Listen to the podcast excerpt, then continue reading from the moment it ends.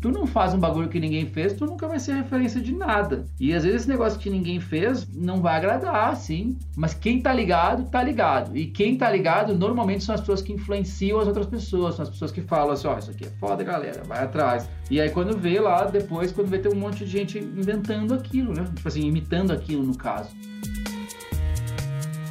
Eu sou Ivan Mizanzuki, esse é o Conversas Paralelas, e meu convidado de hoje é músico, produtor e compositor. Nasceu em Fortaleza, mas cresceu em Porto Alegre, onde cofundou a banda Fresno em 1999. Desde então já foram nove álbuns de estúdio gravados, inclusive o recente Vou Ter Que Me Virar, lançado no dia 5 de novembro. Em sua carreira solo, já assinou álbuns e EPs sob os nomes de Bishop, Visconde e Sir Sir. Aventurou-se na literatura escrevendo os livros Eu Não Sei Lidar, com relatos de sua trajetória musical, e Amores Impossíveis e Outras Perturbações Quânticas, no qual mistura suas inquietações a teorias da física quântica. No comando do podcast Matéria Escura, ele debate essas mesmas reflexões e o que mais der na telha. Como produtor, vem trabalhando ao lado de bandas estabelecidas como Capital Inicial e nomes da música pop em ascensão, como Priscila Alcântara e Manu Gavassi. Lucas Silveira, seja muito bem-vindo ao Conversas Paralelas. E aí, Ivanzeira? Beleza, meu irmão? Beleza, meu querido. Já conversamos outras vezes, agora tá aqui como meu convidado no podcast novo. Então, fico muito feliz, muito honrado. Cara, a gente já falou várias vezes da época emo, né, sobre outras perturbações que nós temos aí sobre o mundo, mas dessa vez eu queria focar muito nessa tua como produtor. Pelo menos a impressão que eu tenho, né, claro, agora você tá lançando um disco novo, mas eu tenho essa impressão que 90% do teu tempo de trabalho é dedicado como produtor e não tanto mais quanto nos seus projetos pessoais. Eu tô correto ou. Você está enganadíssimo. Não, é que assim, às vezes tu absorve coisas do que acaba saindo nas redes sociais e quando a gente não está fazendo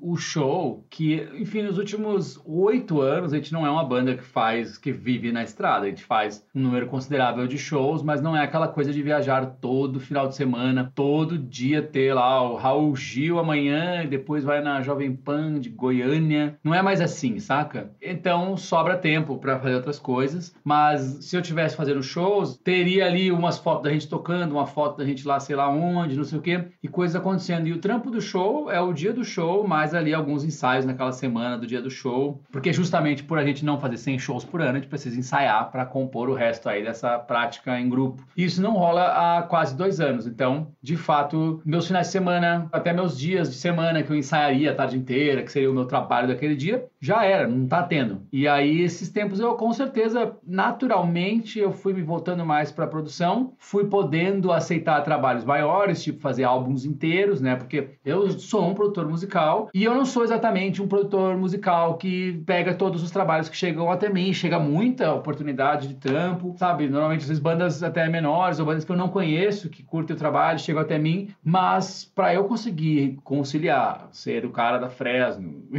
ter meu tempo de olhar meme e entrar na Twitch e ser pai, presente. Eu preciso meio que super eu ir atrás dos meus trabalhos, assim. Então eu acabo produzindo, eu prospecto o bagulho, entendeu? É aí que eu chego nessas produções que eu faço, que eu consigo ter o meu tempo e dosar ele para não ficar um negócio 9 to 5 ali, tipo, ah, hoje eu vou produzir isso, hoje eu vou produzir aquilo, entendeu? Que para mim não compensa, porque o próprio trabalho da Fresno, assim, por exemplo, agora, nesses últimos dois meses, a gente começou a ter as reuniões da banda, começaram a ficar ficar mais juntas e a gente começou a fazer mais planejamentos e não sei o que, e querendo ou não, agora lançando o disco, é um momento em que todo dia tem alguma coisa relativa a Fresno para fazer e que eu não poderia agora estar tá fazendo um álbum de alguém assim, porque até a minha cabeça já fica não pensando nisso, saca? E aí são trampos que eu vou oscilando entre uma coisa e outra assim. E uma uhum. coisa que a gente fez muito esse ano passado, principalmente, foi entrar na Twitch e ficar falando com a galera e até meio que manter o nosso público unido assim assim, e foi um negócio muito incrível, assim, foi bem legal o trabalho na Twitch, assim, não é um negócio que a gente vai abandonar, tá ligado? Porque foi muito foda, assim, e tá sendo, né? Eu ainda entro lá, um pouco menos agora, porque tá rolando de fato, a vida real tá pegando, e eu entrava, tipo, da meia-noite e meia às quatro da manhã, que é um horário de pandemia, assim, e agora eu tô trazendo minha vida um pouco mais pro dia, né? Tá. Mas eu ainda entro, e rola muito. Eu fiquei muito impressionado às vezes que eu vi você na Twitch compondo música, e assim, assim, daí você tem que entender, Lucas, que eu sou um músico frustrado, né? Você sabe, eu já toquei, abri show pra Fresno, inclusive, na boa época. Qual era a tua banda? Tu tocava no Self. Tu chegou a tocar no Self Defense? Toquei baixo pra ele em uns três shows. em que E a tua precisaram. banda era qual? Qual era a banda? Que eu esqueci. Era o Histeria, cara. Mas assim, a gente não era muito conhecido. Era conhecido em Curitiba. E a gente abriu pra vocês, acho que um show no Calas. Calas não, no Operário. Aqui em Curitiba. Isso lá para 2005, 2006. Mas era aquelas matinê de domingo que tinha 30 bandas, sabe? Então todo mundo abria pra vocês. Vocês eram a banda que encerrava, né? Caramba! E eu tocava guitarra, sempre gostei de tocar guitarra. Tenho uma frustração muito grande com canto e piano, né? Que são coisas que eu quero tocar um dia ainda. Eu comprei até um teclado aqui da Casio, assim, que tá na minha frente, inclusive, que quando tá renderizando algum áudio eu fico brincando nele aqui, sabe? Eu fiquei muito impressionado porque eu não me lembro de ter visto algum produtor ou músico de um nível como o seu, tipo, abrindo uma live dizendo aqui, ah, vamos brincar de produzir música. E daí baixava lá um plugin, daí puxa, não sei o que, daí grava alguma coisa. E eu olhando aquilo, eu dizia assim, meu, parece que ele tá fazendo um rabisco num desenho, sabe? Tipo, um rabisquinho, e tá fazendo uma música foda. Então, eu fiquei curioso, você considera isso composição de música? Você diz assim, hoje compus uma música. É isso que eu queria saber. Eu super considero isso fazer música, porque dali nascem ideias que são massa. E também, pra ter ideias boas, tu tem que ter ideia ruim também. Eu acho que a gente fica tendo ideia. Com o tempo, tu vai sabendo mais do que tu gosta. Eu acho que com o repertório, com conhecimento, no caso, aí sim entra um negócio que, às vezes, ter uma noção teórica de entender o que tu gosta, teoricamente, tu consegue chegar a acessar essas partes massa mais fácil, assim. Porque fazer música em quantidade eu sempre fiz, mas hoje em dia eu faço mais coisas que eu já acabo gostando e eu jogo pouca coisa fora. Então, sim, mano, vai saindo ali. Claro que as pessoas mitificam um pouco, tipo assim, nossa, mas aquela letra que tu fez, ah, talvez realmente a parte às vezes mais artística, assim, que tudo é artístico, mas assim, uma parte que eu precise mais dar uma pensada. Às vezes eu vou acabar demorando mais pra fazer, ou fazendo sozinho, mas assim, criar vibes, propor sensações ali, ah, agora eu vou botar o teclado, pé, agora eu vou gravar a guitarra, pá. Isso é meio que cozinhar, né, cara? Tipo, tu pegar os ingredientes e jogar numa panela, assim, é exatamente a mesma coisa. É um cozinheiro que às vezes conhece mais os ingredientes, ele corre mais riscos, faz coisas mais doidas e que às vezes vão chegar em sabores mais loucos, ou até sabores que as pessoas não vão entender direito. Eu vi um tweet seu um tempo atrás em que o pessoal comentava alguma coisa sobre influências musicais e você estava falando sobre produção e como você buscava hoje em dia outras referências fora do rock para você não ficar repetindo as mesmas coisas. Então eu queria saber como é que é esse teu trabalho, se você fica toda hora procurando coisas, se tem alguém que te passa, você tá sempre olhando shuffles e top 100, como é que funciona essa tua caçada de novas referências? Putz, cara, hoje é muito fácil, a gente tá até mal acostumado com isso, porque os algoritmos, né, eles acabam meio que procurando pra gente. Só que o problema é que eles só mandam coisa que a gente meio que vai gostar. E eu gosto de, assim, ele não entende exatamente o que eu quero, né? Ele, até entende, mas assim, às vezes ele não sabe do meu interesse por uma coisa que às vezes eu não dei Google ainda, assim. Então, é assim, é muito fácil a gente pesquisar e ser muito um nerd por uma coisa que a gente gosta muito, né? E a minha vida, basicamente, é ficar pesquisando e ouvindo música e gostando de coisas. Assim, seria muito difícil. Às vezes eu falo para as pessoas, mano, tu tem que ouvir, não sei o quê, música eletrônica, olha aqui esse cara. Mas se a pessoa não gosta, é muito difícil pesquisar, né? Eu acho que vem com a paixão um interesse infinito sobre aquilo que vai te fazer procurar sem se preocupar, assim, porque tu simplesmente tá lá ouvindo música o dia inteiro, ouvindo coisas se interessando, detectando às vezes em estilos musicais que nem são as tuas praias, coisas que tu fala assim, pô, legal. Então, assim, a gente conversa muito sobre música, né, com os amigos, com os outros músicos. Então, eu gosto de estar sabendo de tudo, assim, né? A meta é sempre estar sabendo tudo que tá rolando, até as paradas mais bizarras, assim, para não perder a noção do mundo, né? É muito fácil a gente ficar na nossa bolha ali e achar que o mundo é cast do Lollapalooza e achar que o Brasil é aquilo, por exemplo, ou que o mundo é aquilo. E tem um monte de coisa muito valiosa, assim. Então, eu busco coisa muito fora do rock, assim, longe do rock. Justamente, queria saber como é que é, se você tem um cara que você, pô, eu tenho um amigo que é maluco e ele sempre tem um cara assim, ou você tem um canal do YouTube. Tem alguns, com certeza. Tem um mano que é o Dom Pedro, ele tem um projeto musical, que eu já produzi algumas coisas, mas ele é um cara mais velho que eu, é um cara do metal, do hardcore, assim, mas que, putz, ele já teve banda de tudo quanto é jeito, ele já foi pra China apresentar música pós tudo, assim, né? Não sei explicar o que é aquilo, mas seria... Sabe aquele japonês que fica com uma caixa de batera e começa a jogar ela para cima e para baixo. É bem bombado no Facebook. É um japa que o show dele, ele toca nos museus assim, mas basicamente ele tá destruindo uma caixa de bateria com uma furadeira, coisas assim. Esse tipo de coisa, nesse nível de doideira, esse meu amigo ele manja desde isso até Boniver e coisas que eu gosto. Então ele sempre vai me traficando coisas incríveis assim. Os próprios caras de outras bandas, a gente tem grupos, né, da galera que fica mandando de produtor e tal, e manda as paradas malucas do momento assim. Então, de fato, tem total assim os influenciadores da gente, né? Galera Sim. que vai traficando, mandando coisa doida. E eu também, um dos grandes programas que tem é abrir um estúdio e não produzir nada, ficar só ouvindo coisas no som do estúdio, né? Que é uhum. é outra experiência de ouvir assim. E é uma coisa que a gente acaba fazendo pouco porque, sei lá, tem os trampos, mas esse é o grande lance, é juntar a galera e ficar ouvindo música em alta qualidade assim, é muito foda, é tipo comer um negócio muito bom, é tipo ver um filme muito foda. Sim. Eu lembro, né, você sabe que o produtor lá da trilha sonora do caso Evandro, o Felipe Aires, né? O Felipe é um amigo meu de infância também. Daí ele conheceu na época que todo mundo era meio metaleiro. Daí daqui a pouco o cara tinha uns anos sem ver, daqui a pouco ele já tava numa fase meio Doom. Daí ele já tava indo, daí ele foi fazer conservatório. E daí hoje, quando eu gravo alguma coisa de guitarra e mando para ele, daí eu digo, ô Felipe, ele, uma vez ele virou para mim e disse assim: Ivan, eu vou te ser muito sincero, já faz alguns anos que eu não pego mais a minha guitarra para tocar acordes sabe? para fazer escalas Isso e música. É lindo. Ele fala assim: eu até sei fazer, eu tô desacostumado, mas hoje em dia ele já tá numa fase muito noise, assim, sabe? Tipo, música é barulho. e, então ele chegou num nível de abstração, sabe? Que a...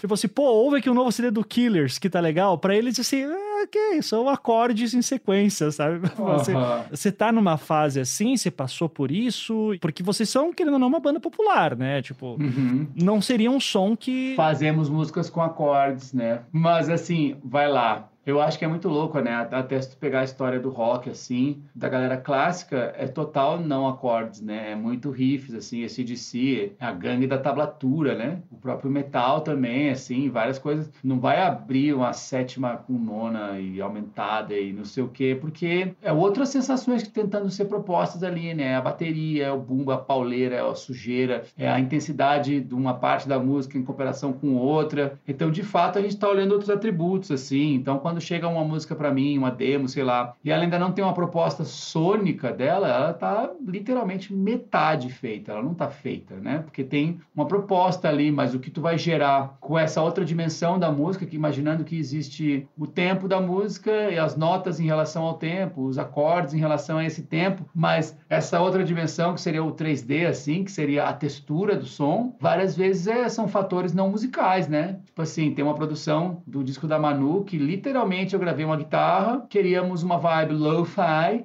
tem vários plugins que fazem isso, mas eu conheci um francês que ele é especialista em fita e ele manja muito de fita. Ele tem todos os players de fita, desde o cassete até uma fita de duas polegadas, hi-fi. É assim. o Felipe Aires, está nessa fase de comprar gravador e ficar brincando em casa. Assim. E aí ele me mandou, eu mandei para ele a bateria, que era uma bateria que eu tinha sequenciado, enfim, era uma bateria que eu tinha pegado no Splice, que é uma livraria que tem para o mundo inteiro, tem lá ó, mil samples e coisas. Então era uma levada do Splice que eu falei assim, cara, eu quero botar uma textura textura aí que não seja uma textura única, né? Aí eu mandei para esse cara lá na França e aí ele passou, aí ele manda assim, bateria passada uma vez por um videocassete e um chip de sei lá o quê. Aí ele manda em níveis de destruição assim, até que a última é nada mais, é só Mas às vezes isso tu consegue utilizar, entendeu? E aí sim, eu acho que é uma dimensão a mais da música que talvez grande parte dos músicos, principalmente artista, compositor, cantor, guitarrista, não entra nesse nesse universo e fica se perguntando por que que tal coisa é foda e tal coisa é menos foda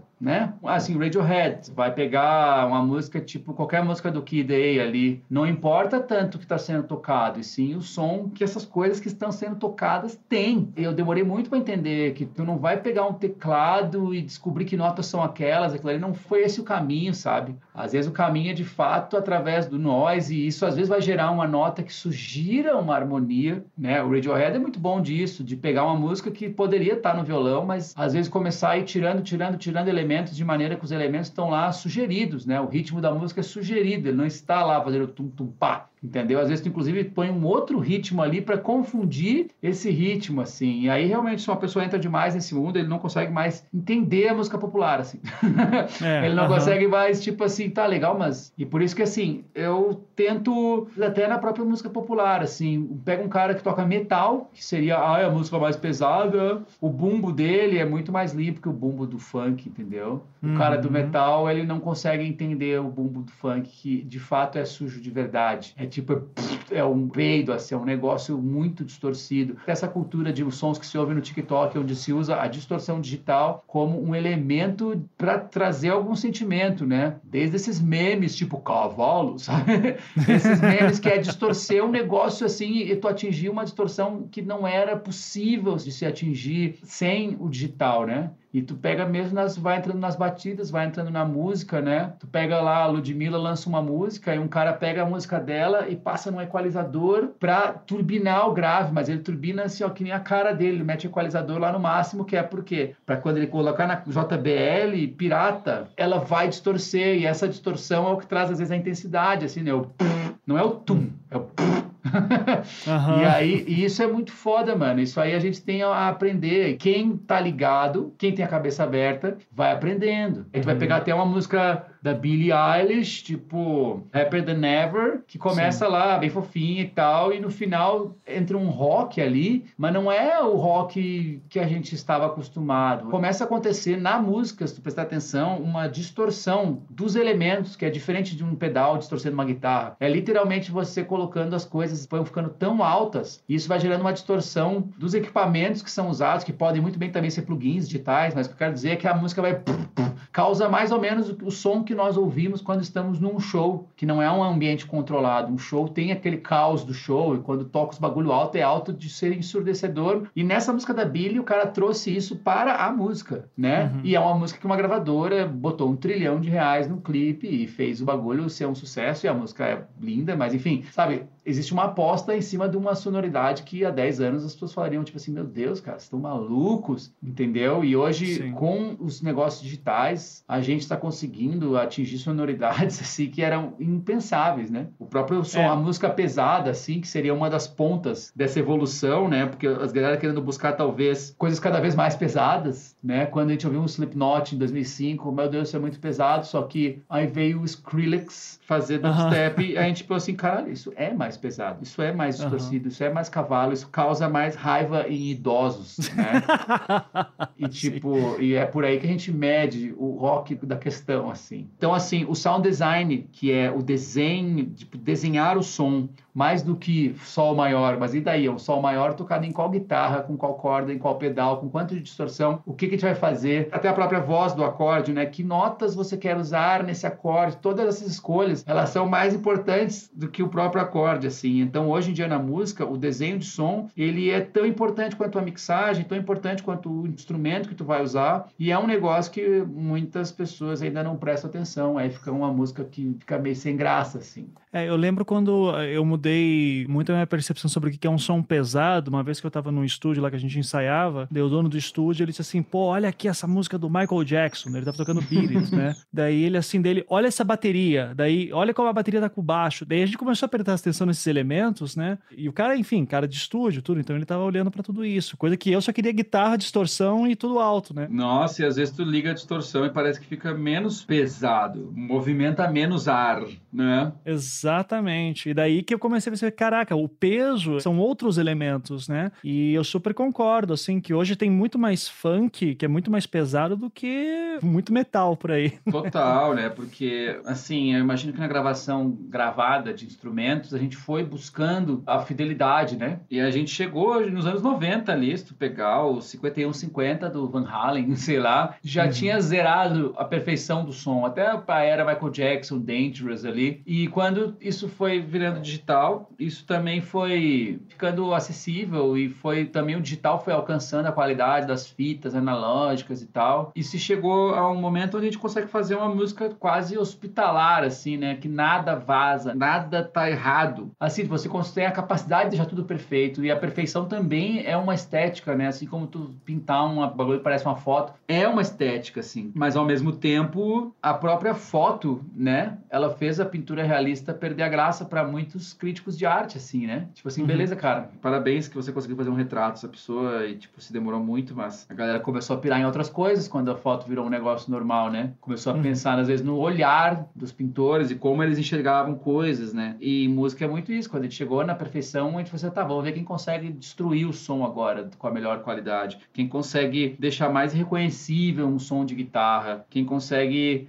às vezes manipular um som que já existe e fazer um negócio novo com micro fatias de 100 músicas diferentes. E essa coisa do peso, que é um negócio que o rockista, ele liga muito à presença de uma guitarra. Várias vezes ele tá meio que no baixo e na bateria e principalmente no arranjo, né? E tipo, todo mundo ligar um, dois, três e blá, todas essas coisas somadas, às vezes elas se cancelam assim. Aí às vezes tu faz um, um arranjo onde tem a pausas, né? Tipo, por que, que os breakdowns, né, que existem no metalcore, nesses estilos mais modernos de metal, são tão impressionantes assim para quem ouve pela primeira vez? Porque eles têm as pausas e os caras fazem digitalmente essa pausa ser um silêncio absoluto, né? Então quando você toca assim, can, can, can, can, sempre tem uma sobra ali do nosso dedo, mas tu edita isso, fica isso vai causando uma impressão de soco na cara, assim. E aí esses breakdowns de metalcore, eles são muito pesados, eles viraram todos iguais também, porque se descobriu como fazer mas sabe, esses riffs que os caras vão criando. Basicamente, não importa muito a nota que tá tocando, e sim quais momentos, né, quais células sonoras ali tu escolhe para preencher aquilo. O dubstep também tinha muito isso, né? Onde o som passa a não importar tanto e mais aonde, em relação ao tempo, tá localizado esse som e como isso está relacionado à bateria da música e o que, que o baixo está fazendo. Então hoje tu vai ouvir álbuns até de pop, assim, né? Tipo a Halsey produziu um álbum com o Trent Reznor, que é um cavalo, um doido, um maluco que, sim, tá sujando sons desde os anos 90, sabe? E aí tu viu o que o cara faz ali no álbum dela. Então ela tem uma voz linda e a composição às vezes é super convencional, mas as soluções sonoras que ele encontra, até da escolha das notas, assim, mas principalmente dos timbres, é muito foda. E você pode achar que é ligar uma guitarra e vamos nessa, e não é. Tem uma nerdice ali de ficar literalmente muito tempo pescando essa sonoridade aí, esse som, essa a distorção, né? Que é meio que uma outra arte. Uhum. Daí você tem esse extremo de ficar procurando tudo isso, ficar fazendo live na Twitch, brincando com tudo teus plugins, trará. Uhum. Daí eu vou pro teu Twitter um dia e tá lá você num piano, tocando pagode, analisando a harmonia musical de pagode, fazendo relações com jazz, né? Daí você tá no piano e som analisando a harmonia. Então eu queria primeiro perguntar se você você é autodidata, aprendeu piano sozinho? Como é que foi isso? Porque, daí me corrija se estiver errado, mas a impressão que eu tenho é que no piano você consegue ver a harmonia melhor. Sim, total. E, então, se você é autodidata, ele, como é que é esse lance de você começar a olhar a harmonia e fazer esses paralelos entre pagode e jazz, por exemplo? O piano é muito foda, porque as notas estão todas lá, né? Tu não precisa encontrar exatamente elas, assim, elas estão ali, tudo que tu apertar vai sair, né? Um dia eu peguei um trompete e falei, tá, e aí, mano? Como é que toca é, então, assim, ele é muito bom para tu visualizar as coisas e tentar, às vezes, construir acordes de um jeito diferente. O violão também é um pouco assim, né? Ele tem essa coisa de, por exemplo, o jeito que eu faço um dó maior é diferente do jeito que o cara do Capital faz e que o cara do Matheus Assato faz. E sim, com o tempo, eu sou predominantemente autodidata, eu não tenho uma educação musical formal, mas eu tive muitos professores, assim, que às vezes eu busquei e que em poucos, assim, naquele ano eu preciso saber um pouquinho mais disso. Então eu sempre tive essa vontade generalista de saber um pouco sobre as coisas e que é o que vai transformando o cara num produtor, eu acho, né? Que é tipo assim, ter um vocabulário musical grande, não precisa ser um monstro em nada. E se for, melhor. Mas um vocabulário musical grande que tu possa guiar, às vezes, uma composição ou uma banda inteira para uma sonoridade que tu curte, né? Várias uhum. vezes a produção musical é simplesmente falar pro cara, meu, ouve isso, isso, isso, isso e volta com umas músicas aqui, né? O Miranda produzia muito assim, ó, oh, Lucas, ouve isso aqui, meu, ah, tu vai ouvir isso aqui, meu, vai pirar. e aí ele me mandava ouvir coisas obscuras ou coisas antigas e era louco como tava tudo lá, mano. Então eu piro muito nisso, mas a minha educação ela é bem informal. Por exemplo, agora eu tô fazendo aula de vocal. Eu falei assim, puta, eu quero melhorar meu vocal. Eu quero aprender outras coisas, chegar em outras texturas de vocal. Então eu tenho um professor que é para esse lado gospel R&B, que vai me ensinar melismas e técnicas mais apuradas assim para aplicar. E tem o outro cara que só fica me ensinando a encontrar no meu sistema aqui os gritos, né? Tipos de grito, que vozes agressivas eu posso dar e que outras cores para as notas que eu canto, ah, eu, se eu posso, é, se eu posso utilizar outras texturas de voz, assim, com técnica, né? E, porra, nesse álbum novo já tem eu brincando com tudo isso que eu aprendi, assim. Então ele tem umas gritarias, sabe? Ele tem umas músicas super pop, mas mesmo assim, sempre procurando utilizar minha voz de outras maneiras. Eu utilizei por causa de shows, né? Eu, sei lá, fiz mil shows. Então eu utilizo a minha voz de um jeito meio que virou minha marca, assim, mas tem muito mais aí que eu posso fazer, né? E no piano também, eu acho que, tipo assim, teve um momento que eu comecei a produzir as músicas, elas foram pedindo teclados, pedindo pianos, e eu tocava aquele pé de galinha, ou sequenciava no tijolinho ali do programa, mas eu percebia que uma cabeça de pianista, ou a melhor cabeça, que na minha opinião é a cabeça do guitarrista que toca piano, porque ele já é mais econômico, assim, eu percebia que isso ia servir muito bem as músicas. Aí eu tive alguns professores, assim, de fazer duas, três aulas, ou o cara me passava um livro, ou me passava um método, e eu nunca nerdiei profundamente, mas esse esse pouco que eu nerdiei, nossa, me abria muitas portas, assim, e com o tempo vai virando isso. Mas aí nesse lance de piano, eu fiquei muito impressionado, porque, de novo, parecia que você estava brincando no piano, você estava falando de pagode, né? E tipo, daí olha só, pega essa música aqui, daí você começou a brincar, daí ó, pede tal acorde, mas ele escolhe fazer esse acorde aqui. E isso dá uma quebrada.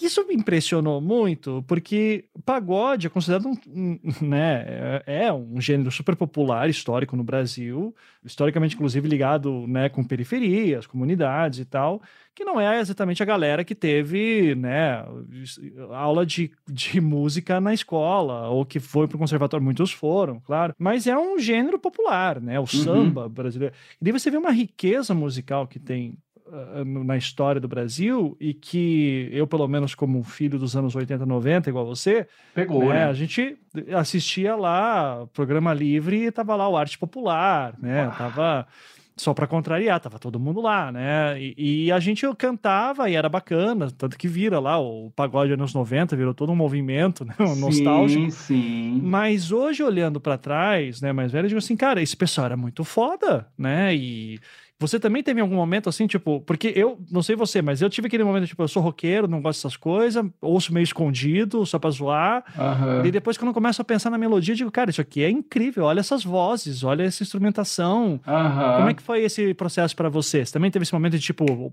cara, tem que prestar atenção nesse pessoal? Cara, eu vou dizer que a minha história musical é, eu ali com 10, 12 anos, ou seja, em 95, 96, que foi um grande auge desse pagode comercial, assim, só para contrariar negritude, papapá, essas coisas. Que o pagode era a música normal para se ouvir, todo mundo gostava, mas na rodinha de violão ninguém tocava aquilo. Uhum. Porque era muito treta, ninguém sabia tocar, basicamente. E quem sabia tocar era metaleiro. Então, assim, ninguém pirava nisso.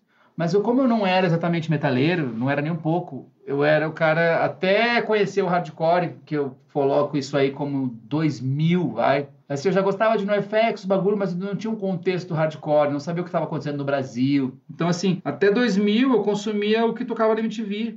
Inclusive, quando a MTV começou a tocar Travessos, eu achei muito foda igual. Eu e o Vavo. O Vavo também, a gente era muito consumidor de MTV, assim. E até a gente também achava legal. E também achava, meio que achava muitas coisas legais. Era muito amplo o que para nós era legal, né? E aí o hardcore me fez, e também com a chegada do MP3, do, do Napster, dessas coisas, nos fez abrir uma cabeça para ouvir basicamente coisas que não estavam tocando em lugar nenhum. E tipo, essas coisas tocando em lugar nenhum nos faziam nos sentir parte de um negócio, tá ligado? No parte de uma maçonaria dos caras exclusivos que só conhecem essas bandas que ninguém conhece. Então a gente vai se sentindo muito orgulhoso daquilo, mas vou te dizer que nunca desligou total o pagode. E aí quando eu ouço uma melodia minha dessa vamos lá, as primeiras 50 músicas que eu fiz, que foram coisas que não tinham um pensamento de produtor ou um pensamento de, ai, como é o meu estilo musical, era só, meu, foda-se aí, senta aí faz umas músicas. Elas são super pagodeiras, mano. As, as melodias, assim, as caidinhas, tudo vai para esse lado do pagode. Às vezes até tu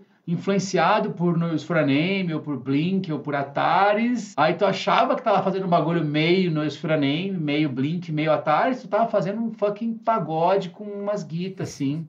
Porque, justamente, eu não sou da escola do riff, então a gente fazia as músicas com, acordes, elas eram feitas no violão. Então, assim, essa coisa de, de ser guiado pelos acordes e pelas sonoridades e pela música triste, ah, preciso talvez chegar aqui numa uns acordes que tem essa voz e tal. Esse pensamento é uma coisa bem de brasileiro, assim. O brasileiro tem essa, o músico brasileiro, ele tem essa formação que de fato, em algum momento o músico brasileiro foi picado ali pela bossa nova e pela pela música brasileira mais de raiz, assim, e foi percebendo o quão foda é aquilo. Isso é uma biblioteca infinita, né? Se tu pegar o Milton Nascimento, Caetano, Gil, eram caras que destruíam demais no violão, assim, e pega aí qualquer lugar do mundo, quando se fala um acoustic guitar, é um violão de aço. E no Brasil, o violão é de nylon. Tipo assim, não existia violão de aço, não tinha um violão de aço no meu colégio, não tinha. Era todo mundo com aquele de Giorgio Giannini de aço tá ligado? Sim. Desculpa, de nylon. De, de nylon. Então, assim, uhum. o samba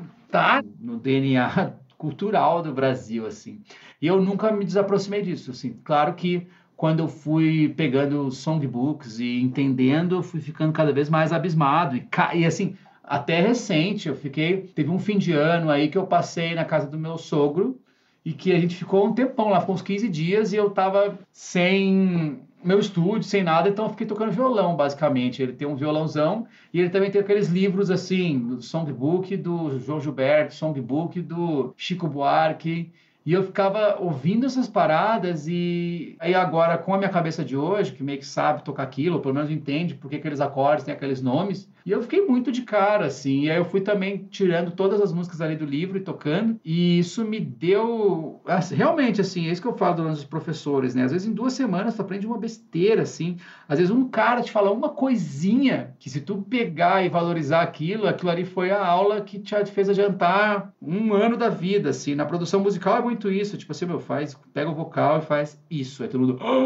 É uma besteira, assim, muda tudo, né? E essas Sim. semaninhas ali que eu fiquei com os livros, eu, nossa, adquiri um, umas coisas que às vezes eu só sabia pela sonoridade, mas não sabia exatamente o que que era, e que agora eu sei. Aí cada vez vão surgindo mais coisas, né? Então, eu apliquei, assim. Tem uma música da Fresno que eu lancei há 10 anos atrás como Visconde, que se chamava 6 e 34. Ela era meio que um samba, ela era feita em cima de um pensamento de samba. E aí a versão 2021 dela tem tipo três vezes mais acordes, assim, porque eu queria provocar sensações naquela versão anterior que às vezes eu não tinha a biblioteca na mente para chegar nesses lugares assim. E como eu trabalho dentro do rock ou do independente ou do indie, sei lá, ou da música alternativa, no samba isso é muito normal. Qualquer samba, samba enredo de, de escola de samba tem 70 mil acordes, 70 mil passagens, é muito foda todos.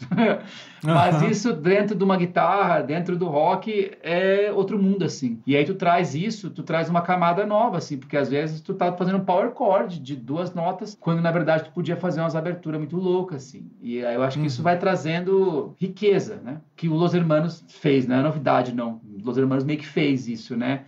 De trazer um pensamento brasileiro para o indie rock, assim. E isso eu acho muito louco, né? Que aí fica aquela sonoridade que tu pode montar uma banda hoje se tu bobear e tropeçar nisso, vão te falar que tu tá imitando Los Hermanos.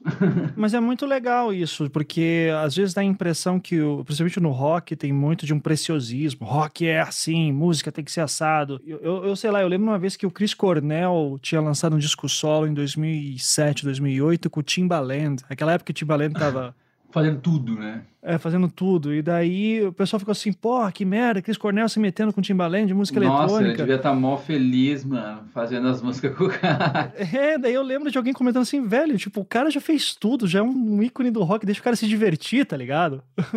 o, o fã, assim, por isso que o artista, é muito importante que o artista ele, um, ele tem que reconhecer o, amor que o fã tem por ele, ele tem que entender o quanto aquilo vale e o quanto aquilo se perde também. Então, né, dá valor, óbvio, não estou falando disso, mas entender que ele está ali como um formador de opinião do fã também. Então, assim, às vezes o que ele mostrar pode ser estranho numa primeira ouvida pelo fã, mas assim, ele está ali na posição de mostrar, cara, de falar assim, olha isso aqui, galera, entendeu? Todas uhum. as bandas fodas que a gente vê assim pegaram uma coisa que existia e trouxeram uma coisa a mais. E tipo, e as bandas mais fodas mesmo, que duraram, que a galera paga um pau até hoje, são justamente as que surpreenderam tantas vezes, chegaram com sonoridades bizarras pro fã tantas vezes. Eu, eu, eu, pego muito pelo Boniver, né, mano? Ele, o Justin Vernon, mas eu chamo o Boniver, ele, tipo assim, tava rolando ali em 2008 aquela coisa do, do, do, folk novo, né? Dos caras fazendo tchum, tchaca, tchum, tchaca, tchum e cantando coisas fofas. E o Justin Vernon ficou lá numa garagem, fez um disco lo-fi pra caralho, com esse pensamento folk, com as, as influências que ele teve da infância dele, de igreja e de country, e, ao mesmo tempo, sem seguir nenhuma regra, ele propôs ali a base para todo o folk que foi feito 10 anos depois, que tem gente fazendo hoje. E ele meio criou um monstro, assim, porque aí viver esse monte de banda chata, pseudo-folk, urbana, fofa, e, e, ele percebeu assim, cara, eu criei um monstro, e aí ele já vem com outro disco que é tipo assim, ó, aprendi tudo aquilo, mas eu quero ver agora vocês fazerem isso aqui entendeu? Aí ele fez um disco chamado 22 A Million, que é um disco de audição complicada. Só que aí que tá. Quem curte o cara vai ouvir aquela parada até entender. Vai ser as músicas preferidas da vida das pessoas? Talvez não, mas tu fala assim, mano, se o cara que eu curto tanto por aquelas músicas está trazendo isso, é porque isso fascinou ele. E se fascinou ele, é capaz de me fascinar também sabe? Talvez isso aconteça mais facilmente em alguém que trabalha com música e tu não pode às vezes ser um cara que toca só para músico, né? Porque não é a minha intenção, por claro. exemplo. E não imagino que seja a intenção do Justin, mas ele propondo isso vai virando referência, assim, ah, aquele bagulho distorcido, podre, todo errado, tipo bom nível. Então, se tu não faz um bagulho que ninguém fez, tu nunca vai ser referência de nada. E às vezes esse negócio que ninguém fez vai não vai agradar, sim, mas quem tá ligado, tá ligado. E quem tá ligado, normalmente são as pessoas que influenciam as outras pessoas, são as pessoas que falam assim, ó, oh, isso aqui é foda, galera, vai atrás. E aí quando vê lá, depois, quando vê tem um monte de gente inventando aquilo, né? Tipo assim, imitando aquilo no caso. Radiohead é parecido com isso também, isso que eu acho que foi numa outra década, assim, mas também teve exatamente essa parada de eh, arregaçar um conceito estabelecido, assim. Uhum. Sempre que eu penso nessa questão da, da, melodia, da música, né, daí vem a, eu lembro muito do filme maravilhoso de 2007, Música e Letra, uhum. com Hugh Grant e Drew Barrymore, né? Uhum. que eu, você viu esse filme? Não me lembro, mas eu vi, com certeza. Ele era um, ele tinha sido de uma boy band na década de 80, o Hugh Grant, e daí ele tá já nos anos 2000 já tá vivendo dos louros do passado. Ele faz festa de casamento, sabe? As noivas tudo eram fã dele quando eram criança, adolescente. E daí ele já é aquele senhorzinho que já tá vivendo, já tá com seus 40 e poucos anos, fazendo de conta que tem 18 ainda, né? Uhum. E daí a Jill Barrymore já é essa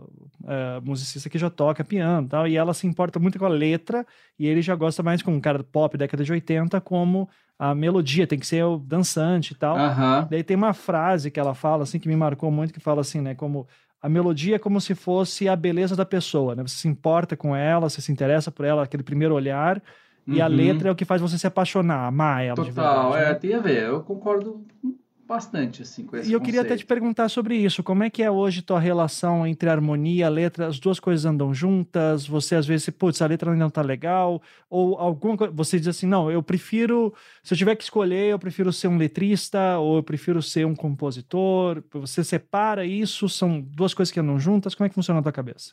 Uh, são duas coisas que andam juntas. As minhas melodias normalmente vêm com 10% da letra, que seja, sabe? Você começa com a melodia. É, eu sou um cara que é guiado por melodia. Eu sou um cara que vai ser guiado, assim, por exemplo, supondo que eu pegue uma base pronta de alguém, ou uma base da internet ou eu fiz uma base ali que me agrada o que eu quero fazer, ela já vai me sugerir melodias. Então eu estou ouvindo aquilo, falando... e essas peças que eu estou usando para montar essa melodia são as coisas que eu ouço, as coisas que eu estou ouvindo naquele momento, ou as coisas que eu conheço. E aí, às vezes, analisando bastante melodia, tu começa a ter uma sagacidade de saber de onde vem aquelas melodias, porque elas são assim, porque o The Weeknd faz melodia de um jeito, e o Ed Sheeran faz de outro jeito, e o Legião faz de outro jeito, e e aí tu vai ter nessa livraria aí que tu pode chegar, né? Ó, o Queen of Stone Age, assim, ah, o Muse é mais assim. Então tu tem esses arquétipos, assim, que tu pode ir evocando e, obviamente, montando aquela melodia, assim. Então vai vindo meio que tudo junto, assim. Mas daí você tá ouvindo e daí já vai pensando que palavra que se encaixa, daí você vai juntando. São de tantos jeitos diferentes de fazer uma música, mas se eu usar esse exemplo da Twitch, que seria eu abrindo o Logic, eu vou abrir um piano é bom que eu tenha talvez um briefing para mim mesmo. No caso dali, eu falo assim: ah, hoje eu vou fazer um popzera anos 80. Ah, hoje eu vou fazer uhum. um metal.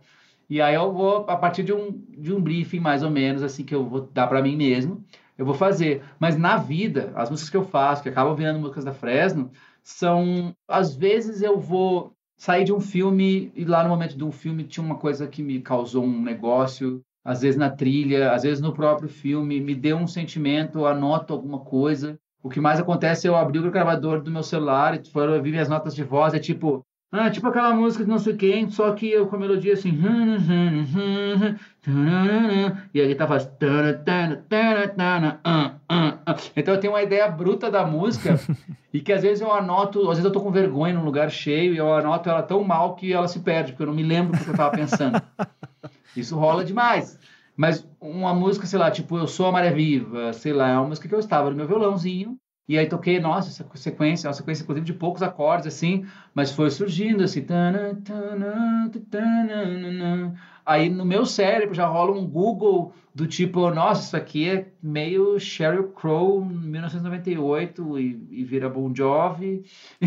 e às vezes não são nem uhum. coisas que necessariamente eu gosto, mas é que nessa sinestesia da cabeça aí, eu vou montando, às vezes, com peças de outras músicas, assim, né? Tipo como um cara às vezes vai fazer um clipe ou uma propaganda ou um filme, ele às vezes ele monta a cena como ele pensa, tipo um storyboard com outras cenas, né? Para uhum. causar uhum. um, feeling, aquele tratamento que a gente chama, né? Então, às vezes eu tenho um tratamento da música. Eu já fiz música que eu tinha um verso muito foda, tinha o riff, não sei o quê, e aí no refrão eu simplesmente copiei e colei assim no áudio de um outro refrão que eu sei, ah, eu quero esse sentimento aqui. Não quero pegar nenhuma nota desse refrão, mas assim, olha o que, que isso causa. Aí tu pode até analisar assim no, no código fonte desse, desse refrão, por que, que ele é assim. Puta, umas notas longas, ele nunca canta a nota que está ali na tônica do, do aquele refrão. Então, é louco como é uma ciência e como às vezes a gente precisa até evocar termos da ciência para falar como a gente faz música. Mas tem uma coisa que não é, é mágica, não é Deus que fala através de você. Não acho que seja. E se ele fala através de você, você tem que saber mais ou menos o que você está falando, né? Mas assim, normalmente vem de ter uma cabeça musical que está sempre ligada, sempre pensando em música e sempre aberta para o que está rolando numa loja de sapato que tu foi e assim, putz, isso aqui é legal ah, e ficar, né? E aí as coisas vão surgindo assim. Então, uhum. se Deus está falando através da gente, ele pelo menos faz a gente ficar muito nerd, descobrir como faz os acordes, comprar plugins, ficar tocando guitarra e tal, e aí vai surgindo essas coisas. Eu lembro que eu tinha um amigo que ele gostava de compor assim, ele fazia uma melodia, ele gostava mais ou menos do, do ritmo, daí ele ia procurando palavras que ele achava que se encaixavam em alguns lugares, uhum. e daí ele quase fazia uma livre associação, tanto que as letras dele muitas vezes nem faziam sentido. Isso é muito legal, com esse cara Mas tinha uma isso. melodia, sabe? Você faz dessas ou depois você faz um refinamento? Não, a minha letra tem que fazer sentido. O cara da banda Topas, que é o Fly, assim, a banda Topas é conhecida por ter letras muito doidas, assim, engraçadas também, mas várias deles era a demo era tipo não sei o que é do meu cachorro, mulher de pau. Aí ele já tinha que sílabas ele ficariam bonitas, porque isso é total, né? Quantas músicas gringas as pessoas traduzem e fica uma bosta, porque mudou a, a sílaba ali do bagulho, né? Uhum. Tipo, tu pega a música do Frozen, tu que tem neném em casa, aí uhum. tipo, let it go, let it go, e aí livre estou, sacanagem, né? aí a do Frozen 2, que é Into the Unknown, Into the Unknown, aí virou minha intuição, tipo assim, não, ruim. Por quê? A Disney precisava aprovar a letra, então não podia fazer uma versão livre, como se faz grandes versões de músicas que são mais livres e que podem dizer, às vezes, até outra, outra coisa, né? Mas uhum. aí, às vezes, os caras caem nessa. E tem várias, assim, principalmente desse mundo Disney, que precisa traduzir ao pé da letra e a, a prosódia do bagulho já era. Mas, assim, dá pra fazer música assim também. O mais normal é tu assim, tem uma coisa muito de quem ouve muita música gringa, a gente que ouvia muito os hardcores, pop punk, fazia basicamente um pop punk inglês com balbuciando qualquer coisa em inglês. Só que uhum. isso aí te coloca em muitas armadilhas, assim, que a tua versão em português nunca vai ser tão legal quanto a versão em inglês, por mais que a versão em inglês não diga nada com nada, né? Mas ficar é. usando fonemas do tipo tonight, alright, tipo assim, tu não vai trazer isso pro português de um jeito, vai, vai só, aí tu às vezes vai, durante a composição tu vai ficando triste porque tu não tá chegando naquilo que tu queria. Aí aquela música vai para uma gaveta e aí fudeu, mano. Então, eu já quero que as ideias venham em português, caso eu faça uma música em português. Se ela for uma música em outra língua, aí tudo bem. E que daí vem aquele pessoal que prefere cantar em inglês mesmo, porque é o que tá acostumado, né? E né, é, faz as letras total. em inglês, mas enfim, né? Sabe o que eu acho disso? Eu acho que tu tá. Se tu trabalha no Brasil, se a tua ambição é tocar no Brasil, tu tá privando o público de consumir uma das dimensões importantes da tua música, é o que tu falou. Aí tu vai, o cara vai achar melodias muito fodas, né? Tipo assim, ah, puta melodia incrível, né? Gostei. Mas mesmo sabendo a letra, mesmo cantando a letra, eu que falo inglês, mas não tenho inglês como um idioma nativo, eu nem penso nas letras das músicas que eu ouço, por mais que eu entenda o que tá falando.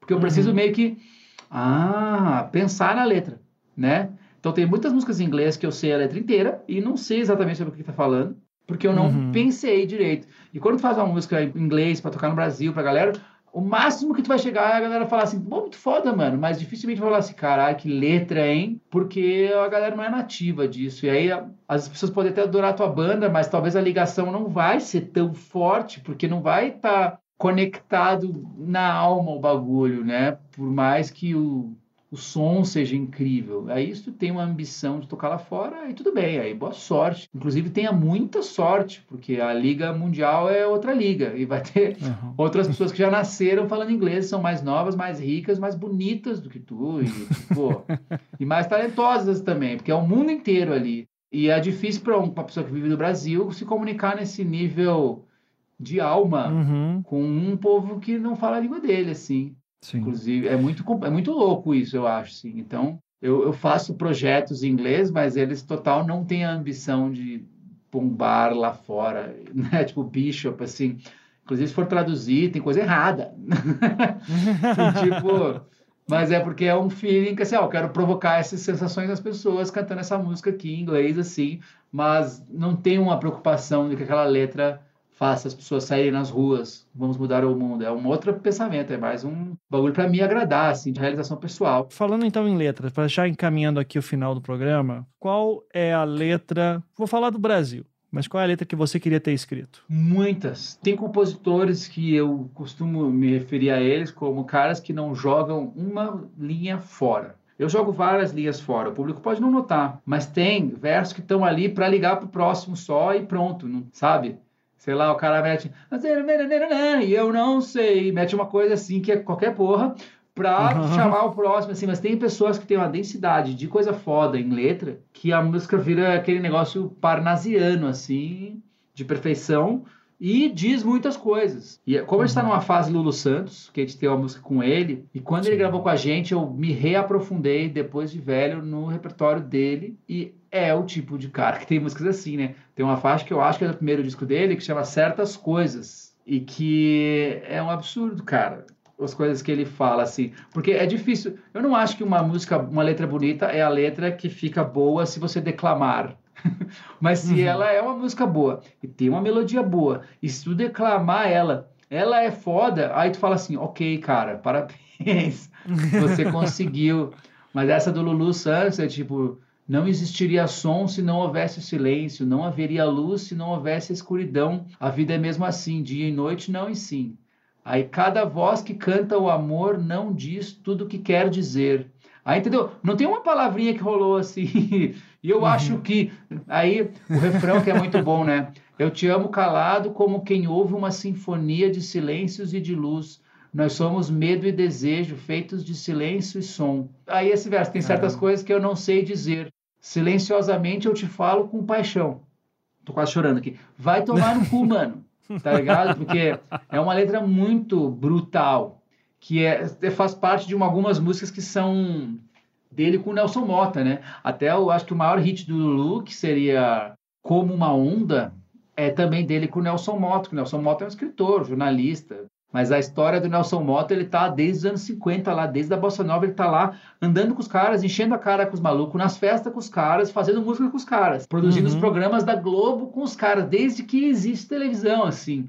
É um Sim. cara que estava ali. E tem um livro muito bom dele, que é Noites Tropicais, eu acho, que foi o livro que me fez voltar a ler. Assim, eu estava anos sem ler um livro e eu li esse devorado, assim, 500 páginas em dois dias porque conta todas, muitas histórias, assim, de como ele também pegou Marisa Monte e falou, vamos criar aqui uma carreira muito foda. E, tipo, sabe, ele é aquele produtor old school, assim, que meio que visualiza o ideal ali e vai buscando as pessoas, ah, este arranjador, esse guitarrista, esse baterista, mas não é necessariamente um produtor que mete a mão, é muito foda. E Caetano Veloso tem várias assim, Gilberto Gil tem várias assim, Uh, até, tipo assim, até mais perto aqui, pega Los Hermanos, aí tem músicas que tu fica assim, meu Deus, como o cara fez isso. tá, então, mas vamos lá. Chega Deus, ou o programador, ou o arquiteto, qualquer coisa assim do universo para você e diz, Lucas, você pode reescrever a história para que uma essa música aqui seja conhecida como sua e todas vão saber que foi você que fez? Qual que você gostaria? Putz, é muito louco. Porque todas as músicas que a gente faz, tem sempre umas que eu falo assim, caralho, essa aqui, essa aqui, essa vai ser a música, essa vai ser. Sabe quando tu vê esses documentários sobre os caras assim, ah, e aí eu fiz yesterday, e aí aconteceram umas coisas. aí, então, assim, a gente tem essa sensação. Eu acho que o músico, ele não, se ele vive sem essa sensação, deve ser muito difícil aguentar a parte ruim do trabalho, que seria as decepções e o fato de 99,9% ou todas as músicas que ele fizer não serem essa música que vai mudar os rumos da tua vida, pelo menos, ou da humanidade, assim. Mas Sim. quando eu fiz uma música chamada Manifesto, que eu chamei o Emicida e chamei o Lenine, a gente fez a música e a galera gosta bastante. Foi uma música que, que eu falei assim, caralho, mano, isso aqui. Mas é louco porque o hit, né? Tem um outro livro aí que tem que ler, que é um livro sobre hits. Você tem que estar fazendo sempre um hit. Porque se um dia o holofote do mundo virar para ti, dela não bastamos que não pode ter três anos, ela tem que estar sendo lançada agora. E isso é muito louco, pode ser fonte de desespero, assim. Mas às vezes quando eu faço uma música boa, existe em mim o pensamento de que, putz, será que eu vou conseguir fazer alguma melhor do que essa aqui? mas eu ainda consigo fazer músicas que não sei nem se é melhor, mas eu consigo ainda fazer músicas que quando eu termino ou quando a banda, né, terminou, masterizou, eu falo assim, caramba, isso aqui, isso aqui tá foda, hein? Eu acho que isso aqui, eu acho que é esse. A gente até brinca de falar assim, esse é o hit. Essa é a música, entendeu? Só que hoje em dia a gente já fala brincando, mas é importante tu estar tá com essa música, né? Porque se acontece uhum, alguma coisa, sim. se faz uma sex tape, tipo assim, se acontece qualquer coisa, se eu vou preso, ou se acontece um grande feito tecnológico, um grande feito histórico que casualmente tem o nome da música que eu. Sabe quantas coisas podem acontecer para uma coisa virar realmente um hit, arrasa, quarteirão? São várias coisas. Eu tenho que estar com essa música tem que estar tá tudo certo lá, uhum. né? Porque o que não vai acontecer, quer dizer, hoje em dia com o TikTok pode até acontecer, de alguém descontextualizar uma música minha de 2005 e aquilo virar um bagulho estrondoso. Inclusive, eu acho muito foda isso, como hoje tudo é muito baseado no que é novo, né? Quando tu vai subir uma música no Spotify, as playlists são todas montadas com um repertório novo. E tipo assim, cara, tem tanta coisa, uhum. fora as playlists que são assim clássicos do anos tal, né? Mas às vezes numa playlist de rock atual poderia muito bem estar lá uma música do Metallica, do Black Album, assim, que ia casar, ia fazer sentido. Então uhum. o TikTok ele permite muito que às vezes se reevalue, se reconstrua coisas através de coisas que já estão aí há muito tempo e mostre para o povo novo, né? Ouviu o Alceu Valença falando que, tipo assim, a música Anunciação, tu vês, tu vês, essa música explodiu no TikTok. E Sim. tipo assim, a galera que tem 11 anos não tá ligado que, que, que é essa música, quem é o seu Valença, mas virou um negócio. E tipo assim, olha que doido, né, o que pode acontecer, assim, ao longo de décadas um negócio se comunicar ainda, né? Reverberar, né? É, bicho, então assim, tem várias nossas, assim, né, quando a gente fez Eu Sou a Maré Viva, também é uma música que quando eu fiz assim, eu falei, putz, cara, isso aqui a gente fala zoando, uma série assim, isso aqui é o Rock in Rio lotado e todo mundo cantando. Só que ao mesmo tempo é muito louco porque não eu vejo um pouco que não existe mais a máquina que faz os hits serem atemporais, né? Porque nada é consumido com tanta profundidade como já se consumiu coisas antigamente né? Uhum. Não sei se ficou claro assim. Claro, porque claro. eu tinha poucas é músicas para ouvir. É. é, tanta coisa hoje em dia sendo produzida, tanta coisa boa. É, é tudo muito bom, tudo muito maravilhoso, só que amanhã tem outra. Então, assim, É. quando eu saiu o disco da Fresno, foi, falou assim, nossa, incrível, não sei o quê. Mas já caiu na caixa dele um outro e ele já vai ouvir também. Então, às vezes, talvez ele não ouça vezes o suficiente para essa música virar um clássico da Fresno na cabeça dele. Porque o disco lá, o Ciano, em 2006, o cara furou o disco porque era o disco que estava na casa dele. E aí ele comprou Redenção e também ficou ouvindo blá, blá, blá, blá. Mas quando sai os outros, ele pode até ser marcante e tal. Mas assim, eu percebo que a máquina que constrói esses mitos, essas músicas, né? Aí tu foi lá no Faustão e tocou, aí teve o Som Brasil ao vivo, aquelas coisas que ficavam, mano, carimbando, a rádio. Eu não tô, não, não tô falando isso com saudade, tá? Eu tô falando que mudou. E Claro. então, assim, eu não tinha nem saudade desse. Porque tudo isso que eu tô falando também fazia com que se ouvisse menos coisas, que houvesse menos hits e houvesse menos artistas famosos. Ou seja, tinha um portão muito pequeno para passar tudo que era produzido. Tudo acabava tendo muito grifo de gravadora, de tiozão engravatado, velho que nunca comprou um pão na padaria na vida.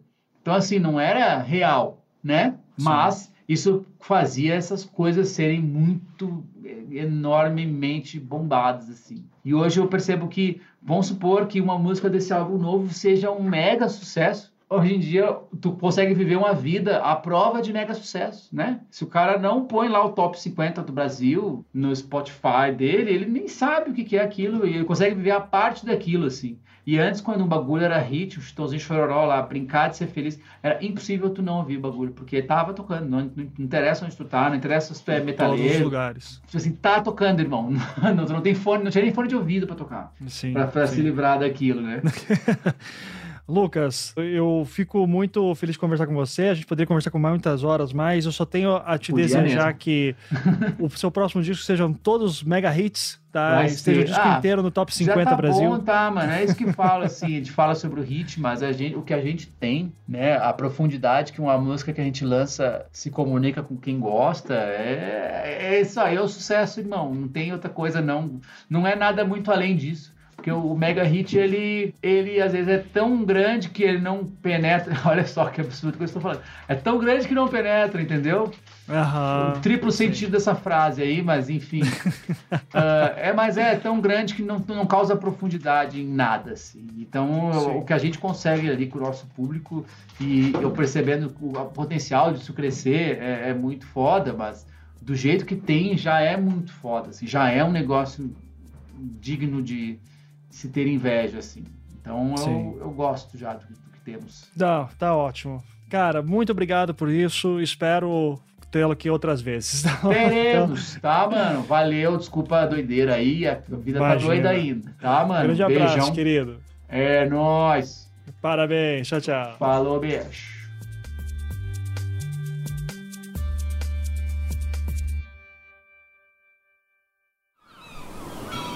Este podcast foi editado pela Maremoto.